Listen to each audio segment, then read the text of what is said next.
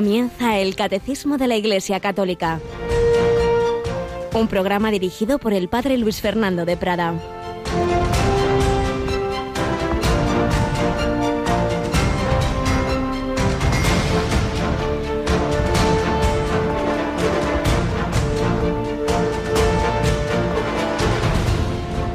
Mucha gente acompañaba a Jesús. Él se volvió y les dijo, Si alguno viene a mí y no pospone a su padre y a su madre, a su mujer y a sus hijos, a sus hermanos y a sus hermanas, e incluso a sí mismo, no puede ser discípulo mío. Quien no carga con su cruz y viene en pos de mí, no puede ser discípulo mío. Alabado sean Jesús, María y José, muy buenos días en este miércoles 6 de noviembre de 2019. Mucha gente iba con Jesús, mucha gente iba con Jesús, pero Jesús veía que no todos iban por lo que había que ir, que muchos iban un poquito por el interés, porque eh, eh, esperaban un milagro, una curación, y por eso Jesús lo deja claro, no hace como tantos políticos que prometen muchas cosas que no van a cumplir, sino al revés, ya desde el principio deja clara que las condiciones pues son exigentes. Si alguno viene a mí, fijaos que dice a mí, no dice detrás de mí, conmigo, viene a mí, venid a mí venid a mí. Pero si alguno viene a mí y no pospone, es decir, no relativiza, no pone en un segundo lugar, ni más ni menos, que a las relaciones familiares más cercanas, su padre, su madre, su mujer, sus hijos, hermanos, e incluso a uno mismo. Hay que amarse a uno mismo, amarás a tu prójimo como a ti mismo, pero menos que a Dios. Amarás a Dios sobre todas las cosas. Claro, esto solo podía pedirlo Dios. Si Jesús fuera un solo hombre, como algunos racionalistas han defendido, no tendrían sentido este tipo de expresiones en que Cristo se pone por encima de todo, por encima de la familia, por encima de la propia vida. Claro, pues si crees en Cristo como hijo de Dios, pues es claro que Él está por delante de todo y de todos. Si alguno viene a mí y no pospone a los demás y a sí mismo, no puede ser discípulo mío. Quien no carga con su cruz, en otra ocasión dice con su cruz cada día, en el día a día, y viene en pos de mí, no puede ser discípulo mío. Pues mirad, mucha gente iba con Jesús y luego nos cuentan los evangelios que empezaron a irse. Y en varios momentos se fue reduciendo todo ese gran grupo, muchos de los que al principio le seguían por el interés, pues se fueron decepcionando, muchos que le seguían pensando que iba a ser un mesías político, que iba a liberarles de los romanos cuando vieron que no, le fueron dejando y al final quizá los mismos que habían, le habían aclamado luego gritaron crucifícale. Pues eso nos pasa hoy día. Quizá muchos empezaron y de niños, de jóvenes recibieron la fe, quizá no profundizaron mucho en ella, o sí, pero cuando llegó un momento difícil, cuando no se te concedió lo que pedías, cuando te enfadaste con Dios, porque si se murió mi abuelito y cuando yo tal, porque pasó tal cosa, porque Dios no me escuchó, vaya hombre, si alguno no carga con su cruz y viene en pos de mí, o sea, cuando bien, bien somos cristianos y cuando mal, ahí, ahí te quedas, Señor. No puede ser. Como, como un matrimonio, la salud, la enfermedad, la riqueza y la pobreza. No, no, solo cuando nos vayan bien las cosas. Jesucristo nos pide estar con Él en todo momento, como Él ha estado con nosotros en todo momento. No vino aquí a hacer un turismo un crucero. Pues no, nació en un pesebre, murió en una cruz. No es mucho que nos pida ponerle al por delante y estar dispuestos a los momentos buenos y pasarlo bien en las bodas de Cana y a los malos y estar al pie de la cruz como la Virgen María. Bueno, pues si alguien ha cumplido estas palabras en la historia son los mártires, millones y millones y millones de mártires en la historia de la Iglesia, niños, jóvenes, mayores, adultos, ancianos, que han dado la vida por Jesucristo. Y hoy la Iglesia en España recuerda así en conjunto a todos esos mártires del siglo XX, persecución, la, la, revolución de Asturias del 34 y luego en el contexto de la guerra civil, no, en tanto en cuanto combatientes, no, no, sino simplemente que por ser católicos, por ser religiosos, por ser sacerdotes, por ser obispos, por ese motivo dieron la vida perdonando y amando, cumpliendo también la primera lectura de hoy, a nadie le debáis nada más que el amor mutuo, porque el que ama ha cumplido el resto de la ley impresionante testimonio que nos dieron nuestros hermanos, ¿sabéis? Que son más de 7.000 con nombres y apellidos, ¿eh? todos bien conocidos, no es un mito, más de 7.000 los sacerdotes religiosos, religiosas y obispos que fueron, que dieron la vida por Cristo en, en esos años treinta y tantos, treinta y cuatro, treinta y seis, treinta y siete, sobre todo la segunda parte del 36, primeros meses del 37 fue un auténtico holocausto, un auténtico holocausto. Proporcionalmente, en la historia de la Iglesia probablemente no ha habido una persecución tan intensa, proporcionalmente, porque números absolutos, claro, en Rusia fueron, me parece, 100.000 sacerdotes ortodoxos los que fueron asesinados por el régimen comunista, pero proporcionalmente hay diócesis en que dos tercios del clero fueron asesinados impresionante. No se sabe en un solo caso de apostasía, siempre amando, siempre perdonando. Eso es la memoria histórica verdadera, sin nada de revanchismo como otros, sino todo lo contrario, porque nos enseñan el perdón, nos enseñan el amor, nos enseñan el, antes de morir diciendo, Padre, perdónalos porque no saben lo que hacen. Y, es obligación nuestra recoger esos testimonios y esos ya, ya, digo, más de 7.000 solo en el ámbito religioso, sacerdotal. Luego muchos laicos, por supuesto. Ahí ya es más difícil el discernimiento a veces entre lo que es lo religioso y otras motivaciones, pero ciertamente muchísimo simplemente por ser católicos. Por eso hoy en España celebramos esta memoria. Se pone siempre cuando hay un grupo muy grande de mártires, se señalan pues uno o dos o tres como primeros del grupo, en este caso es San Pedro Poveda, el fundador de las Teresianas, que se llaman así, de, de San Pedro Poveda, bueno, el nombre oficial es otro, un instituto secular de enseñanza, e Inocencio de la Inmaculada. Y luego, pues como digo, muchísimos más. San Pedro Poveda, que tanto hizo por los pobres en, en, los, en las cuevas de, de Guadix, y que luego fundó la institución teresiana, es el nombre de esa institución que él funda para la enseñanza. Y, el, y San Inocencio de la Inmaculada, un sacerdote pasionista, pues como ellos, tantísimos otros que dieron la vida por Jesucristo. Pues hoy lo recordamos, hoy nos encomendamos a ellos y seguimos hablando de la vida eterna. Y hoy nos acompaña, después de unos días que no la hemos tenido, a Rocío García. Buenos días, Rocío. Muy buenos días, Padre. Bueno, tenemos, estamos hablando de la vida eterna y mañana pues vamos a, recordar varios discos que pueden ayudar a nuestros oyentes, pero ya podemos decir que hace años preparamos uno con charlas, conferencias y programas sobre la vida eterna, ¿verdad? Sí, es el disco especial que hemos llamado Del Más Allá, en el que pues tenemos ese recopilatorio de contenidos muy útiles, en especial en este mes. De hecho, el sábado pasado, en, torno al catecismo, oíamos una charla del padre José Antonio Sayes, que es una de las que está en ese disco. Y mañana pues anunciaremos otros discos, porque mes de la vida eterna, mes de los santos, hemos preparado, tenemos varios discos sobre vidas de santos, mañana os anunciaremos los que estamos preparando y no nos olvidamos de que hemos terminado el mes de las misiones, pero hay que ser misioneros siempre también.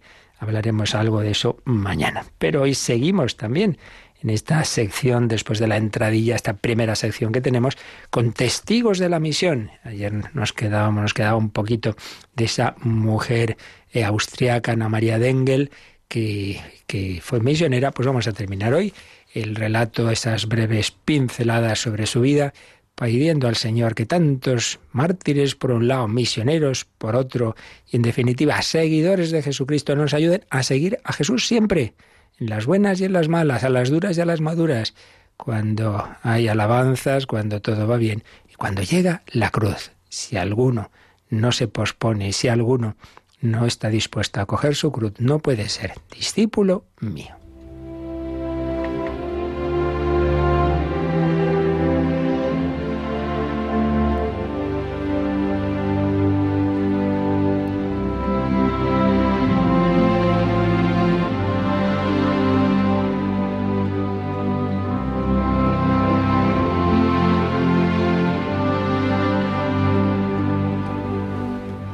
Testigos de la Misión, Ana María Dengel, 1892-1980. Terminamos hoy estas breves pinceladas sobre la vida de esta mujer que nació en Tirol, en Austria, en 1892, que desde pequeñita tuvo en su corazón el deseo de amar a Jesús, de seguirle y de anunciarle, de ser misionera y hacerlo también con un eh, con un servicio médico. Por ello estudió la carrera de medicina y mm, sintió también, bueno, en primer lugar como seglar en, en, la India, estaba allí, pero luego sentía la vocación religiosa y recordábamos como había un antiquísimo decreto que impedía a las religiosas practicar la medicina, pero ese decreto fue anulado por el Papa Pío XI en 1936 y entonces el grupo de religiosas, de mujeres que ella había fundado, que de momento no era propiamente congregación religiosa, sino una pía unión, las Medical Mission Sisters, las hermanas de la, de la misión, médicas, médicas hermanas de la misión, como queramos traducir, pues se convirtió ya en una congregación religiosa con votos y en 1959 recibieron el decreto de la Santa Sede que las convertía en una congregación de derecho pontificio. Una mujer que suscita que haya, como veis, otras muchas que quieran servir a los pobres desde la medicina. Una congregación que comenzó con cuatro hermanas y actualmente cuenta con más de 500, 500 que trabajan en África, Asia, Europa y América. Así son las cosas de Dios, el granito de mostaza que se convierte en algo mucho mayor, que realmente el Señor tiene ese estilo desde lo más pequeñito, pues mm, vivido y, regado con, con amor, con oración, se convierte en un inmenso árbol en el que dice Jesús vienen los pájaros a anidar.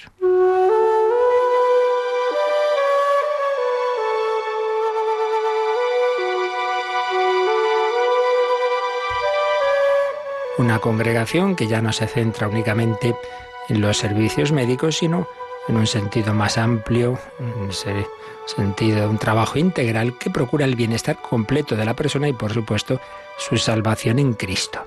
¿Sabéis quién fue la alumna más famosa de esta médica, de esta doctora Ana María Dengel? Entre todas las religiosas de la congregación Medical Mission Sisters, pues tuvo una alumna que fue Teresa de Calcuta quiso aprender pues nociones básicas de enfermería para su trabajo con los más pobres. Ella sintió otra vocación, pero también una vocación misionera. Ya sabemos que su congregación se llama Misioneras de la Caridad y estas otras pues eran hermanas de la misión, con ese adjetivo médico también. Dos mujeres que no se conocieron en persona hasta el final de los días de Ana María, y aunque no siempre tenían, señala aquí este, este libro, la misma línea de pensamiento, pero ambas compartieron el compromiso y el amor hacia los más pobres. Las dos fundaron congregaciones religiosas y su celo apostólico fue capaz de cambiar el mundo para siempre. En 1973, la doctora Ana María Dengel pasó la dirección de las Medical Mission Sisters a la siguiente generación con estas palabras. El futuro os pertenece. Procurad entender las dificultades de vuestro tiempo, así como yo entendí las dificultades del mío. En la primavera de 1976 tuvo un ictus que la dejó parcialmente paralizada. Estaba en Roma, en un hospital, y fue a visitarla la Madre Teresa de Calcuta. La doctora Ana María Dengel reconoció a su vieja amiga y le pidió que tomara sus manos, como es costumbre en la India, como un símbolo de herencia y bendición espiritual. Dos mujeres que entregaron su vida a Jesucristo en el servicio a los más pobres de entre los pobres. Ana María murió en Roma el 17 de abril de 1980 está enterrada en el Camposanto Teutónico. Pues como siempre decimos, cuántos testigos tenemos en nuestra historia que apenas conocemos, sí, conocemos a la Madre Teresa, pero como ella tantas otras personas que han dado la vida por Jesús, que han dado la vida por los más pobres, los más necesitados, que han cumplido el mandamiento nuevo. Nadie tiene amor más grande que el que da la vida por sus amigos. Pues pidamos al Señor por intercesión de tantos testigos, incluso los que han dado la vida y sangrientamente, que nos ayude a no tener miedo, a ser nosotros también buenos seguidores del crucificado que ha resucitado y que nos espera en la vida eterna.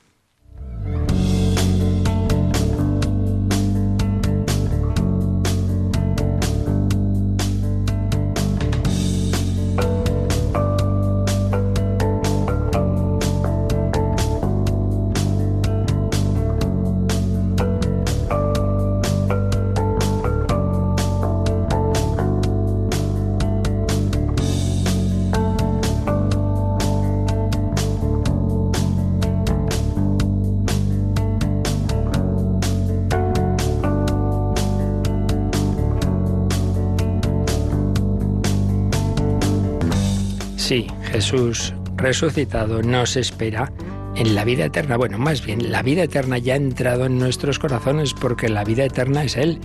Él con el Padre y el Espíritu Santo que quieren habitar en nuestros corazones si le dejamos. Mira que estoy a la puerta y llamo. Si alguno oye mi voz y me abre, entraré, cenaré con Él y Él conmigo. Bien, pues estamos en este artículo 11 del credo, creo en la resurrección de la carne. Y recordábamos ayer que este artículo tiene cuatro números de introducción general y luego dos apartados, el de la resurrección de Cristo y la nuestra, y luego morir en Cristo Jesús, la muerte cristiana. Y hoy terminamos estos números de introducción, estos cuatro números, pero vamos a ampliarlo un poquito con un capítulo de un librito que hemos citado más veces, La belleza de la fe, en que hace años varios obispos pues comentaba cada uno un artículo de la fe y Monseñor Carrasco Roco comentaba este que estamos diciendo, creo en la resurrección de la carne, el obispo de Lugo. Pero vamos a retomar el número en que ayer nos quedamos y, y desde ahí pues hacemos este, esta ampliación, este comentario gracias a, a este capítulo que os digo. Eh, nos quedábamos en el número 991 que nos dice cómo realmente estamos hablando de algo fundamental en la fe cristiana. Pues vamos a releerlo. Rocío 991. Creer en la resurrección de los muertos ha sido desde sus comienzos un elemento esencial de la fe cristiana. La resurrección de los muertos es esperanza de los cristianos. Somos cristianos por creer en ella. Somos cristianos por creer en ella, decía otro mártir, Tertuliano. Y luego, pues este número termina con un pasaje famoso que ayer también leíamos de San Pablo a los Corintios, en su primera carta a los Corintios. Lo podemos leer. ¿Cómo andan diciendo algunos entre vosotros que no hay resurrección de muertos? Si no hay resurrección de muertos, tampoco Cristo resucitó. Y si no resucitó Cristo, vana es nuestra predicación, vana también nuestra fe. Pero no, Cristo resucitó de entre los muertos como primicias de los que durmieron. Cristo resucitó de entre los muertos como primicias de los que durmieron. Por tanto, estamos hablando aquí de bastantes aspectos muy importantes y fundamentales de nuestra fe. Vamos a recordarlos, vamos a resumirlo, lo que hemos estado diciendo en estos días, antes de entrar ya a detallar lo que en los siguientes apartados nos va a decir el catecismo. El fundamento de la fe cristiana, pues es ese, que Cristo ha resucitado, es la confirmación de que todo lo que dijo es verdad, es la confirmación de que Él es el Hijo de Dios, el Padre pues nos lo pone ante los ojos. Sí, sí, es mi Hijo amado, porque Jesús nos ha amado, ha bajado hasta, hasta lo más hondo, ha bajado hasta el sepulcro, ha bajado hasta el Seol, ha muerto con muerte de cruz, pero ha resucitado, para que al nombre de Jesús toda rodilla se doble. Resucitó, Cristo ha resucitado y nos indica cómo se cumplen pues todas esas palabras suyas, fundamento de nuestra fe, la resurrección de Cristo. Pero Jesucristo nos ha dicho, volveré, os llevaré conmigo. Esa resurrección de Cristo es también garantía de la nuestra, igual que él anunció que iba a sufrir, que iba a morir, pero que al tercer día iba a resucitar, también nos dice que si con él vivimos, si con él morimos, si con él sufrimos, reinaremos con él. Resurrección de Cristo, resurrección del cristiano unido a Cristo porque Él es la cabeza del cuerpo místico, nosotros sus miembros, pues la cabeza resucita también nosotros con esa resurrección gloriosa. Y bueno, pues todas las enseñanzas que, que el Señor nos, nos dio y toda la revelación que ya venía del Antiguo Testamento y que vienen pues en ese conjunto que llamamos escatología. Y recordábamos también uno de los primeros días en que veíamos este, este artículo que esas verdades las podemos agrupar en tres bloques. Escatología colectiva, escatología individual y escatología intermedia. Escatología colectiva, es decir, las realidades últimas que viviremos, digamos, en conjunto, como humanidad. Y ellas, varias de ellas ya las vimos, en parte al menos, cuando tratamos de los misterios de la vida de Cristo y veíamos el último, eh, que, se, que se dice en el credo, que es volverá volverá con gloria. Eso es la parusía.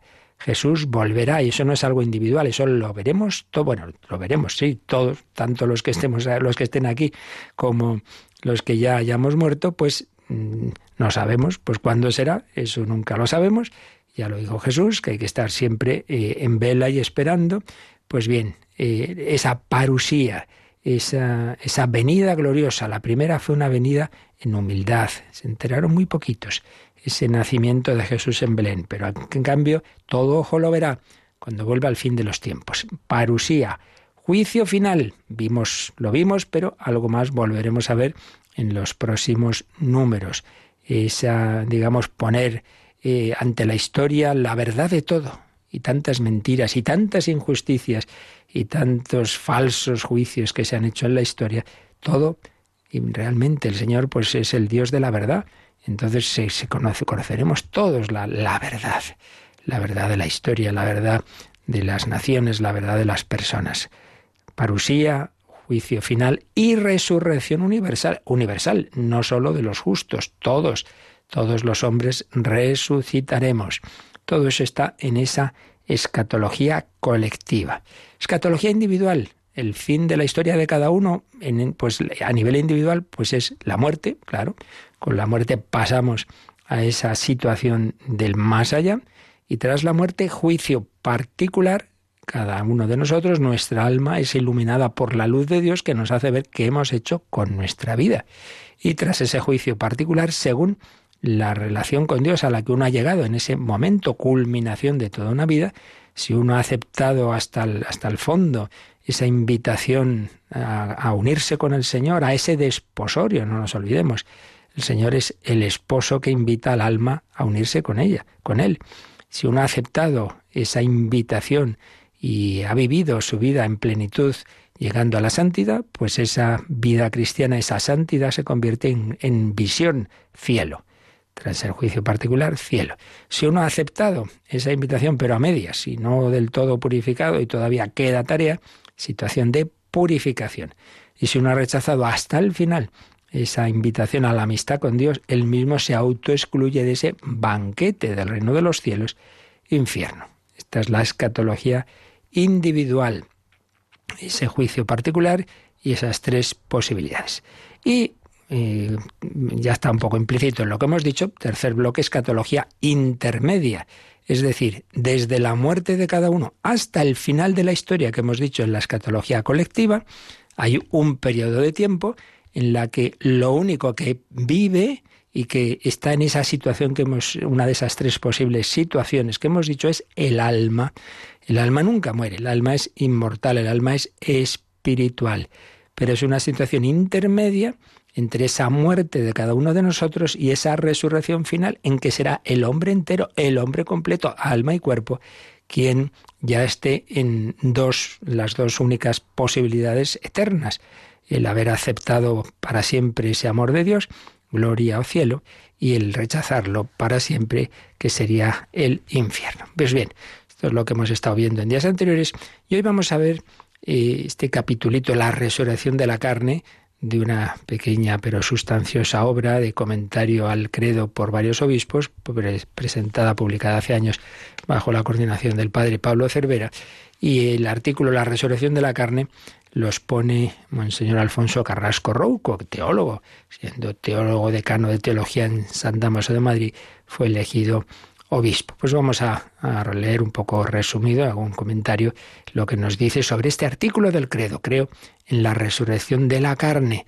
Y nos recuerda lo que ayer decíamos, que aunque se dice resurrección de la carne, no es que se esté hablando del destino de una parte del ser humano, del cuerpo, como algo distinto del alma. Ya decíamos ayer que en el contexto bíblico de pensamiento, con carne se designa al hombre, al hombre real, al hombre débil, al hombre mortal, que existe de un modo corporal. Pero ciertamente se acentúa, se acentúa eh, esa dimensión corporal del hombre y, esa debilidad. Y, y, el problema, digamos, de que aquí se habla, si toda carne es hierba y todo su esplendor como flor del campo, expresión de Isaías 46, que brota y se marchita, y huye como la sombra sin pararse. Job 14.2. ¿Qué podemos esperar? Carne aparece como expresión adecuada de esa experiencia humana fundamental de esa nuestra fragilidad. ¿Qué permanecerá? ¿Qué es verdaderamente duradero, valioso en la vida? ¿Qué valor tiene nuestra existencia en relación con el mundo y con los hombres? Pues este es el planteamiento del problema que todos los hombres lo tenemos. ¿Qué va a ser de mi ser? ¿Qué va a ser de mi cuerpo? ¿Qué va a ser de lo que yo deseo? ¿Qué va a ser de mis relaciones? Este amor que yo tengo, esta, esta familia, este, todo eso va a terminar en nada. Y dice un siguiente apartadito, una respuesta que es esperanza, la respuesta cristiana a estas preguntas tantas veces angustiosas del hombre es la de una esperanza, no sólo la de un deseo de inmortalidad, un deseo pues que ha estado y está en todas las culturas y religiones, sino la de una certeza nueva cargada de razones. Esta esperanza, esta esperanza afirmada contra la experiencia palpable de la muerte, ¿de qué depende? Pues de lo que decíamos antes, del reconocimiento de un hecho que ha acontecido, la resurrección de Cristo. En la Pascua, cuando Jesús resucita, se aparece corporalmente a sus discípulos, ya no sujeto a las leyes espaciotemporales, ya no limitado por los condicionamientos de la materia corruptible, sino libre y gloriosamente. Recordemos las apariciones de Jesús, de repente se presenta en medio del cenáculo, pero bueno, ¿por dónde ha entrado? No, ya no tiene que llamar a la puerta. Es un cuerpo glorificado, es un cuerpo espiritualizado, pero es un cuerpo, es un cuerpo.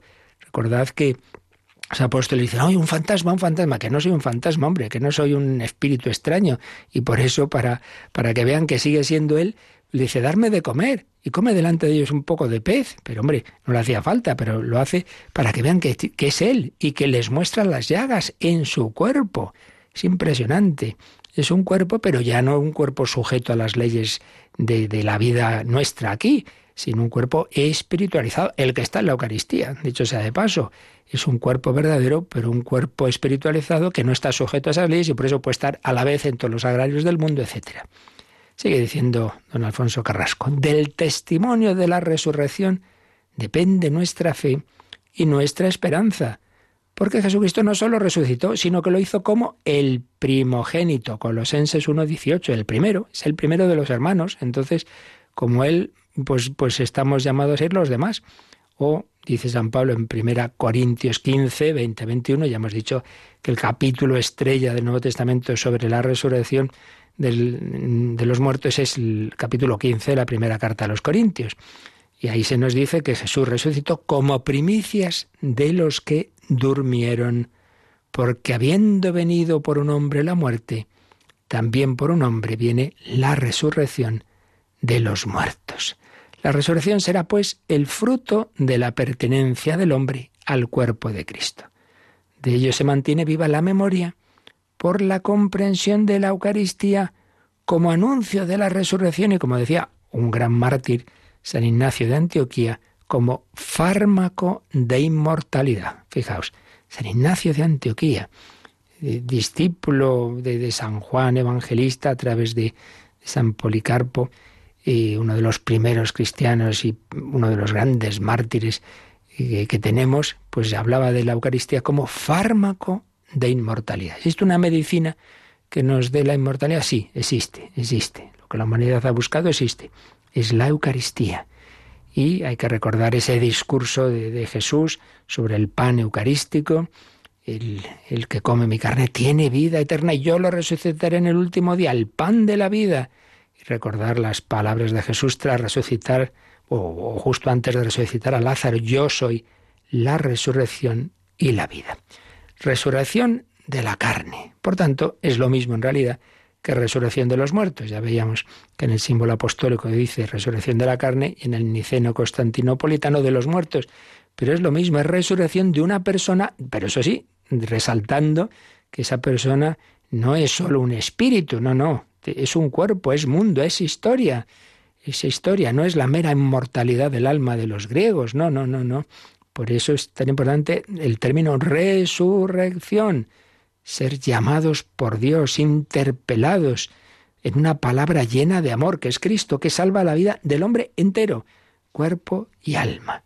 Por eso, resurrección de la carne quiere decir transformación salvadora de toda la vida. No es el abandono de un traje viejo, menos mal, ya me libero del cuerpo. sino la afirmación de la verdad plena del ser humano. ¿Y cómo es esto? Bueno, pues el cómo no lo sabemos mucho. San Pablo usa la comparación de la semilla y la planta y dice en ese capítulo 15 de Primera Corintios, lo que tú siembras no revive sino muere. Lo que tú siembras no es el cuerpo que va a brotar, sino un simple grano. Y Dios le da un cuerpo a su voluntad, a cada semilla un cuerpo peculiar. Por eso, Magisterio de la Iglesia, por ejemplo, el cuarto concilio de Letrán, en 1215, dice, todos resucitarán con sus propios cuerpos que ahora llevan. Pues sí, solo Dios sabe cómo será esto. Y entrar en detalles supera nuestra imaginación y ya decíamos ayer que la revelación no es para saciar nuestra curiosidad, es para decirnos lo que tenemos que saber para cómo vivir. Eso quede claro.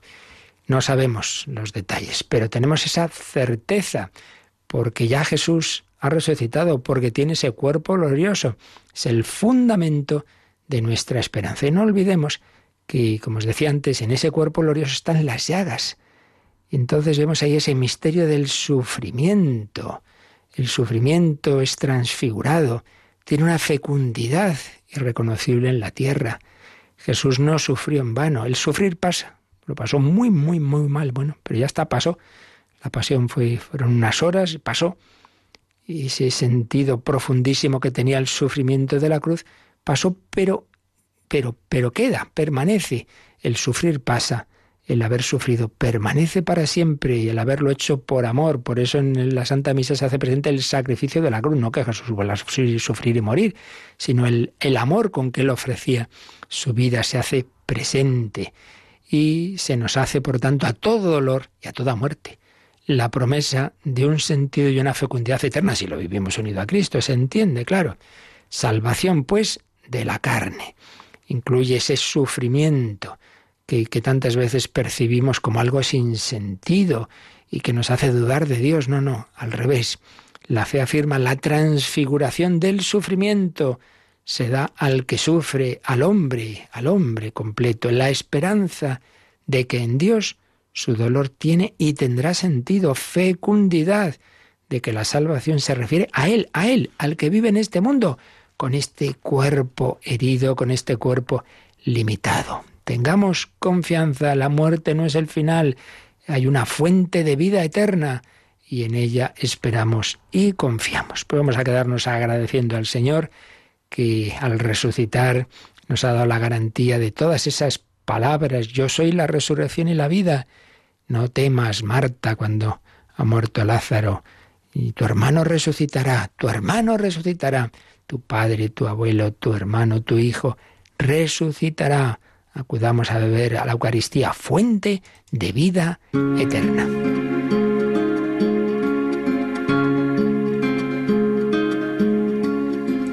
Fuente de la vida eterna ti quiero yo beber. Muestra el corazón abierto, déjame saciar mi sed. Fuego de misericordia, que consumes mi pecado. Enciéndeme con tus llamas, escóndeme en tu costado.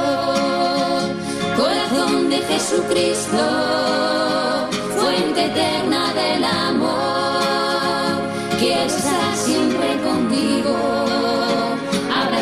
mi corazón, corazón de Jesucristo, fuente eterna del amor. Quiero estar siempre contigo, abraza mi corazón. Tú que buscas mi consuelo porque tantos te olvidaron. Concédeme amarte siempre por los que nunca te amaron. Tu corazón es la puerta del amor que nunca acaba. Que yo sepa entrar por ella y perderme en tus entrañas. Corazón de Jesucristo,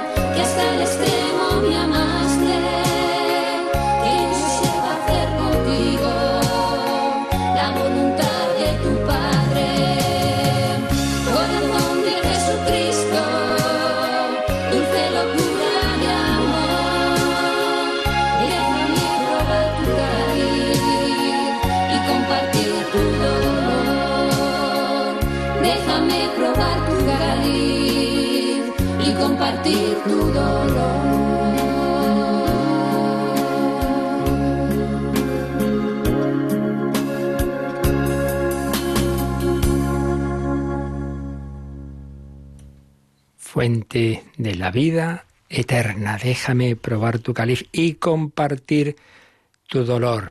Seguimos respondiendo estas líneas de Monseñor Alfonso Carrasco Rouco sobre este artículo de la fe, la resurrección de la carne, un nuevo cielo y una nueva tierra da este paso.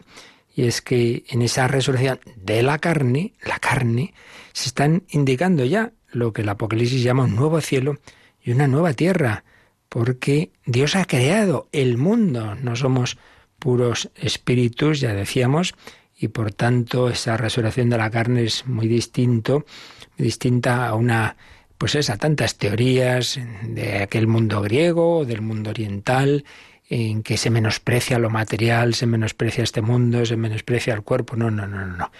Al hablar de carne, estamos hablando no solo del cuerpo, sino el ser en el mundo, en relación con los demás hombres, con todas las cosas. Esa plenitud de la resurrección lo implica todo. Los otros hombres, la fraternidad, el universo. En cierto modo, en cierto sentido, bien entendido, no en un sentido panteísta, por supuesto, podemos decir que resucitará la creación entera, en el sentido de que esa creación es algo bueno y Dios la integra. También lo material, para empezar, si vamos a seguir con el cuerpo como Jesucristo y como la Virgen María, pues eso indica que la materia tiene un destino eterno, curiosamente. Mm, qué, curioso, ¿eh? Lo único que, que realmente nos garantiza que la materia va a tener un destino eterno no es precisamente el materialismo, según el cual, pues nada, sabemos que la materia eh, terminará, ¿no? El universo por sí mismo, pues eclosiona y, acaba en un en el vacío, ¿no? Acaba en ese en ese cero térmico de que hablan los astrofísicos. No, no, sabemos que precisamente porque no somos pura materia, sino espíritu, por eso la materia integrada en el espíritu y movida por el Espíritu Santo va a vivir para siempre. San Pablo, en el capítulo 8 de la carta a los romanos, vincula la transformación de la creación con la resurrección de la carne, con lo que llama el rescate de nuestro cuerpo. La creación entera, dice, está como gimiendo con dolores de parto. Qué bonita imagen. La mujer lo está pasando mal, pero, pero luego, dice Jesús en otro lugar, en el Evangelio de San Juan, eh, se alegra cuando ve que, ha venido un nuevo hombre al mundo. Sí, lo he pasado mal, pero, pero ha valido la pena. Aquí está esta persona humana. Pues algo así lo pasamos mal en el mundo, en la historia, hay tanto dolor, tanta muerte, tanta injusticia, sí, pero son dolores de parto. Todo esto no está abocado al sinsentido y, al, y a la nada, sino a la plenitud de la vida. Por eso, en nuestra fe, pues estamos afirmando que la materia, el cuerpo, el mundo no son algo malo y que la salvación no consiste en abandonar esas dimensiones en la búsqueda de otra esfera, de otra esfera espiritual. Esto es lo que decían los gnósticos antiguos y, modernos, ¿no? Y de determinadas corrientes orientalistas. No, no, eso es una perspectiva anticristiana porque rechaza la obra de Dios, una obra de Dios que tiene ese primer momento en la historia de la salvación, que es la creación. Dios creó el cielo y la tierra y vio Dios que todo era bueno. Dice el libro del Génesis una y otra vez, y era bueno, y era bueno. No, no. No es cristiano despreciar. Otra cosa es relativizar y poner en su jerarquía, pero no el desprecio como si fuera algo malo el mundo, el cuerpo, etc. Primer momento de la historia de la salvación, la creación y otro momento culminante, la encarnación. Dios entra en la historia, se hace hombre, asume un cuerpo, fue un embrión en el seno de María, esa humanidad, ese cuerpo. Por tanto, valoremos lo humano, valoremos también lo corporal. Tanto amó Dios al mundo que le entregó a su único hijo. Se encarna, vive una vida humana en las circunstancias pues de, los hombres, en, relación con los demás, etcétera, y ese cuerpo que sufre y que muere en la cruz va a resucitar y tiene esa humanidad gloriosa. Por tanto, esta, nuestra fe pues está muy lejos de posiciones cínicas, nihilistas, gnósticas, revolucionarias. Este mundo y esta vida no, valen para nada, hay que negarlas en nombre de otro mundo, de otra vida, etc. No, no, esas no son posturas cristianas. Para nosotros, y esto es muy importante, es esta vida en el mundo, dice don Alfonso Carrasco, en el tiempo, en el trabajo, la que puede y debe ser salvada, la que tiene un verdadero sentido y plenitud. Por eso el cristiano no siente fobia ni desprecio de la vida y del mundo. Y siempre me llama la atención, lo digo yo, eh, un pasaje del Apocalipsis que hablando de los mártires dice, no amaron tanto la vida que temieran la muerte. Yo creo que está preciosamente dicho. El cristiano ama la vida. No somos unos despectivos de la vida y todo esto no vale. No, no, no, no. Pero no amaron tanto la vida que temieran la muerte porque la plenitud de la vida está en Dios y Dios también está en la muerte más allá de la muerte. Por tanto, si hay que dar la vida por Él, porque en esa alternativa me ponen, pues bueno, yo amo la vida. No es que diga, qué bien, qué bien que me matan, sino en el sentido de que, bueno, pues si tengo que escoger entre la vida con mayúscula, que es Dios mismo, y esta vida aquí ahora, pues, pues con gusto doy la vida. Ese es el martirio. El mártir no desprecia la vida, no es un, no es un loco que se suicida, no tiene nada que ver, nada que ver se ama esta vida, pero sabiendo que esa vida alcanza su plenitud en la vida divina, en la vida eterna. Pero el cristiano no desprecia este mundo. Es realista, eso sí, y sabe que la figura de este mundo pasa, dice San Pablo en 1 Corintios 7:31, pero que es bueno, que en él se puede vivir con sentido. Estamos llamados a vivir en este mundo, en este mundo, sí, sí, con todos sus muchos problemas y dramas y tragedias incluso, pero vividas con fe, esperanza y caridad, un principio de vida nueva que nos viene de Dios, que está presente en la historia para siempre, que se ha encarnado en el Hijo de Dios. Bueno, esto sobre todo lo tenemos en la Eucaristía. Volvemos a lo mismo, la Eucaristía no es una mera cosa, digamos, espiritual, sí, espiritual, pero corporal, que es el que, que decimos al comulgar, el cuerpo de Cristo. Amén, lo creo. Creo que es Jesucristo, su cuerpo, cuerpo glorioso, ciertamente cuerpo glorioso, pero cuerpo. Por eso eh, decimos que la Eucaristía está el cuerpo, alma, cuerpo, sangre, alma y divinidad de nuestro Señor Jesucristo. Y esa maravillosa oración que algunos creen que desde San Ignacio no lo es. Lo que pasa es que él la pone y la recomienda mucho en los ejercicios espirituales del alma de Cristo. Alma de Cristo, santifícame. Cuerpo de Cristo, sálvame. Sangre de Cristo, embriágame. Agua del costado de Cristo, lávame. Pasión de Cristo, confórtame. Jesús lo ha vivido todo para confortarme, para darme esperanza. Oh buen Jesús, óyeme, dentro de tus llagas las sigue teniendo para siempre.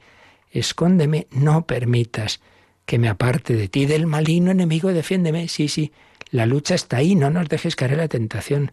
Del maligno enemigo, defiéndeme. En la hora de mi muerte, llámame, llámame, la hora decisiva, para que con tus santos te alabe por los siglos de los siglos estar con Jesús para siempre, pero con ese Jesús que nos abrazará con un cuerpo humano, ese cuerpo que Él no desprecia, que Él no deja, bueno, ya he hecho lo que tenía que hacer, ahora, ala, ya dejo el cuerpo aquí en una esquina. No, para toda la eternidad. El Hijo de Dios tiene esa humanidad y María, su madre, está con Él. Ese cuerpo se formó en el seno de María. Termina esta reflexión, don Alfonso Carrasco, diciendo, si el hombre ha introducido la vanidad y la corrupción en la creación divina, el Hijo la ha redimido por su cruz y el Espíritu la ha santificado. Ella decíamos, hemos dicho muchas veces como la toda la, la historia de la salvación es obra de las tres personas divinas. Y aquí se nos habla de la redención por la segunda persona, por el Hijo de Dios, y la santificación por el Espíritu Santo. Y, ambos, Hijo y Espíritu Santo, son, digamos, los misioneros que ha enviado al Padre. Bueno, las tres divinas personas nos salvan. Dios lleva a cumplimiento su designio, la creación. Esa primera etapa de la historia de la salvación, la creación, será llevada a plenitud por el camino de la resurrección de la carne. Y así se cumplirá esa palabra de San Pablo de nuevo en 1 Corintios 15, 28. Dios lo será todo en todos. Este Dios que nos crea, que nos redime, que nos santifica, pues será la plenitud de todos, de todo y aquel que no haya rechazado estar unido a Él. Ya se entiende, aquí siempre está ese misterio del que ya hablaremos tremendo, de que Dios ha creado seres libres para que se unan, nos podamos unir con Él por amor, pero el amor no se puede imponer. Toma, tú cásate, quieras o no conmigo. No, hombre, no, no puede ser. Dios no nos obliga a casarnos con Él.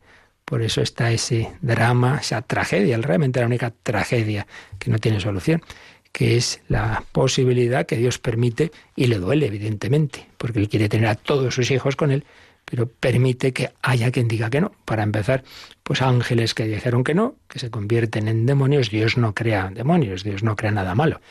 los ángeles son buenos y en cuanto ser espiritual siguen siéndolo, pero en cuanto su voluntad se ha girado sobre sí mismos y no han querido vivir desde Dios, tener su plenitud en Dios, su felicidad en Dios y no en sí mismos, se convierten en, en espíritus malignos que quieren arrastrarnos a esa misma rebelión.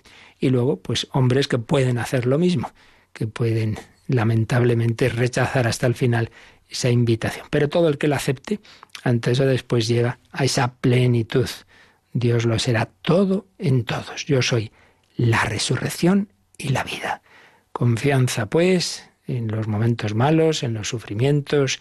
Todo sufrimiento está llamado a ser transfigurado, a ser vivido en fe, en esperanza, en amor. Pues esto y mucho más que iremos viendo es lo que implica esta nuestra fe en la resurrección de Cristo, en la resurrección de la carne, en la resurrección de todos los de Cristo, de todo el que viva, sufra y muera con Jesucristo. Pues se lo pedimos al Señor que aumente nuestra esperanza, nuestra fe y como consecuencia nuestra esperanza y el amor para vivir en nuestras circunstancias de esta manera.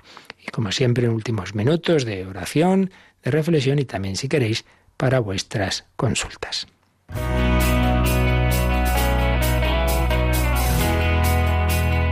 Participa en el programa con tus preguntas y dudas. Llama al 91005 9419. 91005 9419. También puedes escribir un mail a catecismo arroba radiomaria.es. Catecismo arroba radiomaria.es.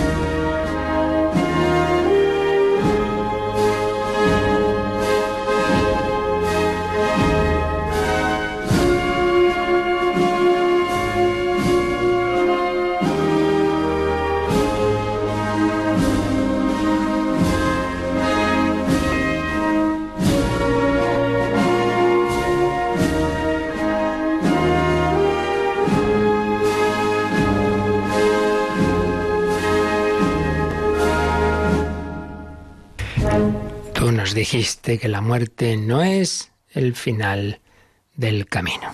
Bueno, teníamos, me parece, de ayer no dio tiempo alguna pregunta. ¿Es así, Rocío? Teníamos algo apuntado, ¿no? Sí, Ángeles de Valencia nos preguntó sobre la resurrección. Preguntaba si es también resurrección del cuerpo y si ese cuerpo resucita en la edad con la que morimos o con otra edad. Vale, bueno, pues yo creo que ya con lo que hemos dicho hoy queda claro que sí que es resurrección del cuerpo. Claro, por eso decimos resurrección, no simplemente inmortalidad. Son dos términos que hay que distinguir, ¿no? Inmortalidad se aplica al alma, ese principio espiritual que tenemos, ese, pues precisamente por ser espiritual, por no ser algo material que antes o después se descompone, eso vive para siempre. En eso han creído pues todas las religiones de una manera o de otra y muchas filosofías, que hay un principio espiritual en nosotros. Nosotros no solo afirmamos la inmortalidad del alma, sino la resurrección de la carne, por tanto, del cuerpo. Eh, ¿Cómo es, puede ser lo del cuerpo, este cuerpo, si luego se descompone, si luego... Bueno, eso hablaremos.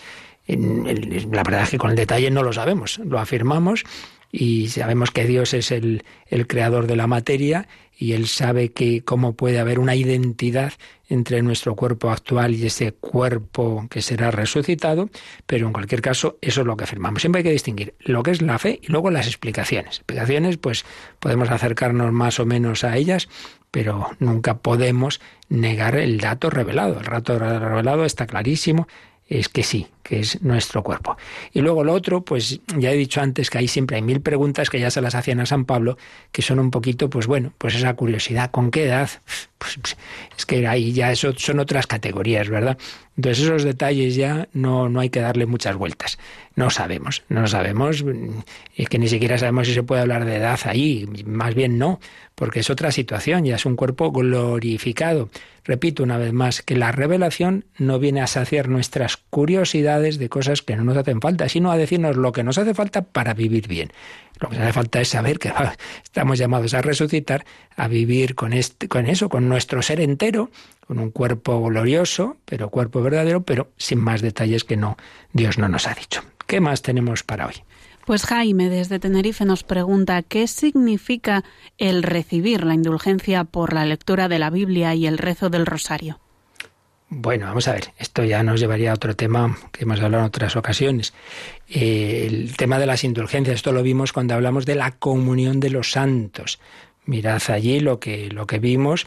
Entonces, bueno, simplemente que en, eh, como somos un cuerpo místico, igual que aquí nos podemos y debemos ayudar unos a otros espiritualmente, con consejos, con apostolado y con oraciones, lo de unos ayuda a otros, también nuestros hermanos que están en el cielo nos siguen ayudando.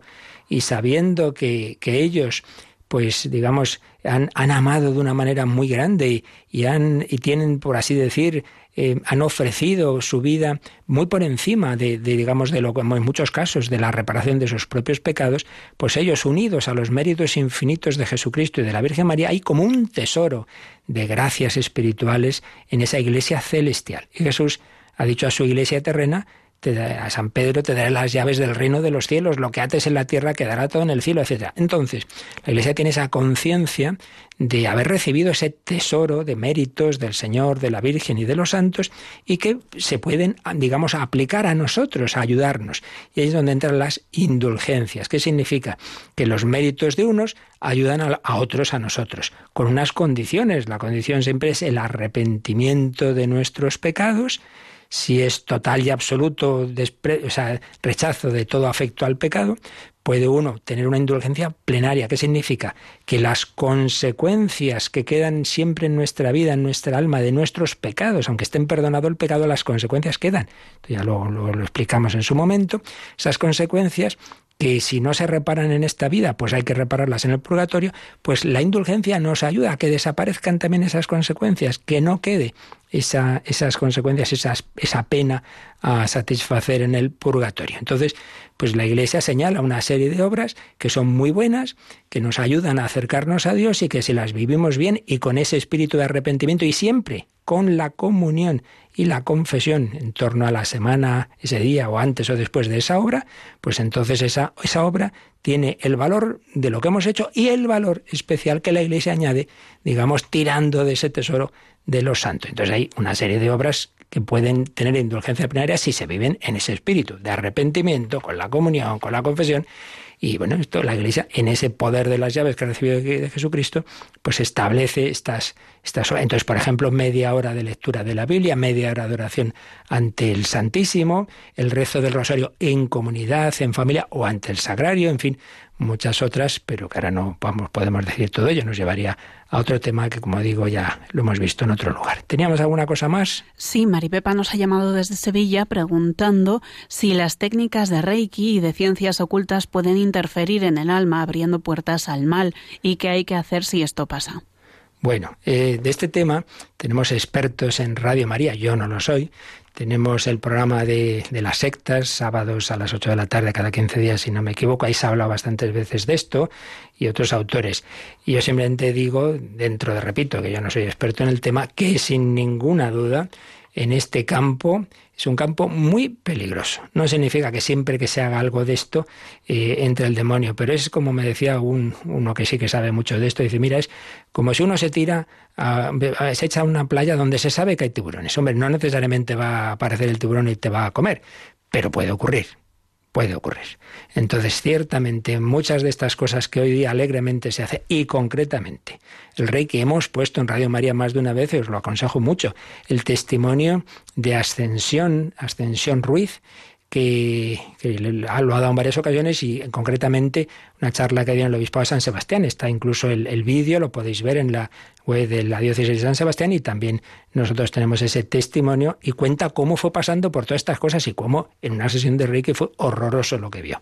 Bueno, pues sí, son situaciones muy peligrosas que hoy se están imponiendo como si fuera una técnica más, que aquí no pasa nada y sin ser conscientes de que ahí se pueden abrir las puertas al demonio. Bueno, se nos acaba el tiempo, pero hasta la noche os espero a las 11 en El Hombre de Dios. Muy interesante lo que estamos tratando, la revolución sexual dentro de esas heridas que, que el demonio nos hace y concretamente en el campo de la lujuria. A las 11 de la noche, 10 en Canarias, a vivir este día con el Señor. La bendición de Dios Todopoderoso, Padre, Hijo y Espíritu Santo, descienda sobre vosotros. Alabado sea Jesucristo.